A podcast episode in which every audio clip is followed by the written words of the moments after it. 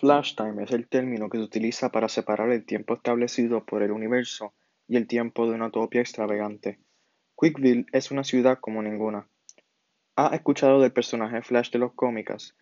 Pues es una ciudad con miles de personas como él y viven sus vidas normalmente como las demás personas, solo que lo hacen de una manera rápida. Sus rutinas diarias son como las de nosotros. Se levantan, trabajan y vuelven a sus hogares. También tienen los siete días de la semana como nosotros. Lo diferente es que un día allí es como 15 minutos acá. Ahora suena muy raro, ¿no?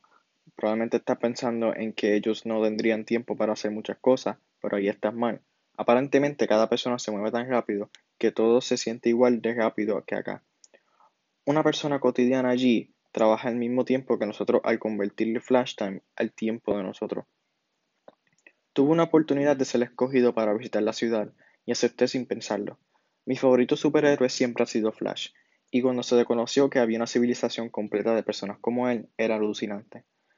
Desde afuera podrás ver miles de líneas y, luces moviéndose a velocidades extremas, cuáles eran los habitantes.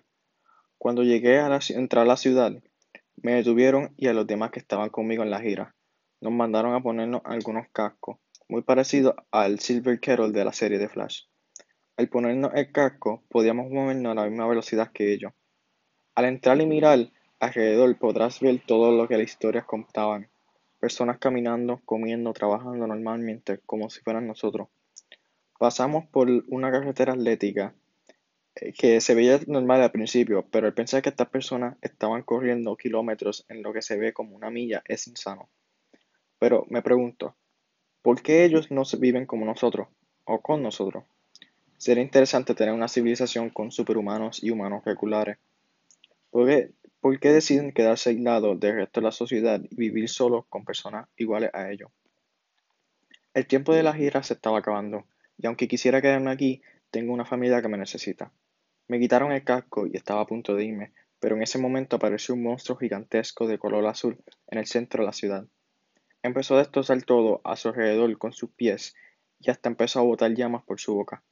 Sin embargo, sorprendentemente, nadie estuvo en pánico, sino lo único que sí éramos nosotros los visitantes.